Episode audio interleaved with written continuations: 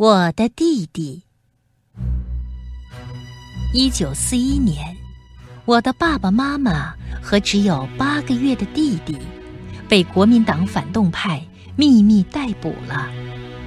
弟弟跟着妈妈住在女牢房里，牢房一年到头不见阳光，阴暗潮湿。弟弟穿的是妈妈改小的囚衣，吃的和大人一样。是发霉发臭的牢饭。由于长期监狱生活的折磨，弟弟长得脑袋大、身子小、面黄肌瘦，难友们都疼爱地叫他“小萝卜头”。弟弟六岁了，爸爸向特务提出，应当让弟弟去上学。特务怕弟弟把监狱的内幕泄露出去。硬是不让。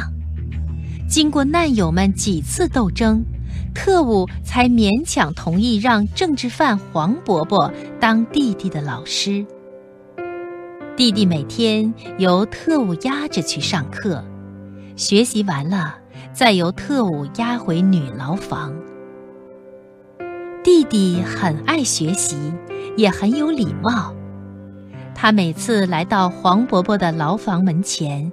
总是先轻轻地敲几下门，得到了黄伯伯的许可，才走进门去，敬个礼说：“黄伯伯好。”黄伯伯上午教他语文和算术，下午教他俄语和图画，他每门功课都学得很好。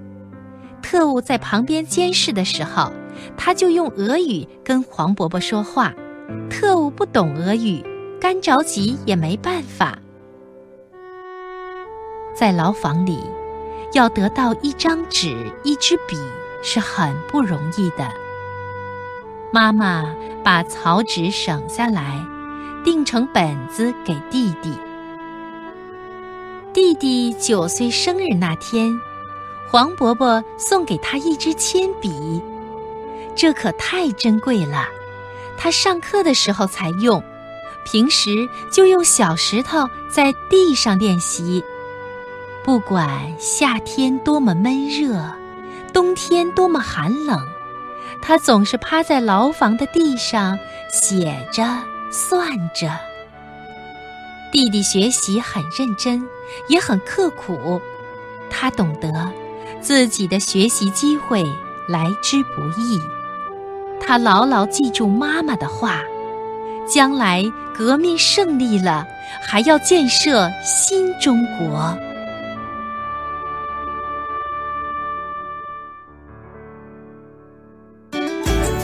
更多课文，请关注微信公众号“中国之声”。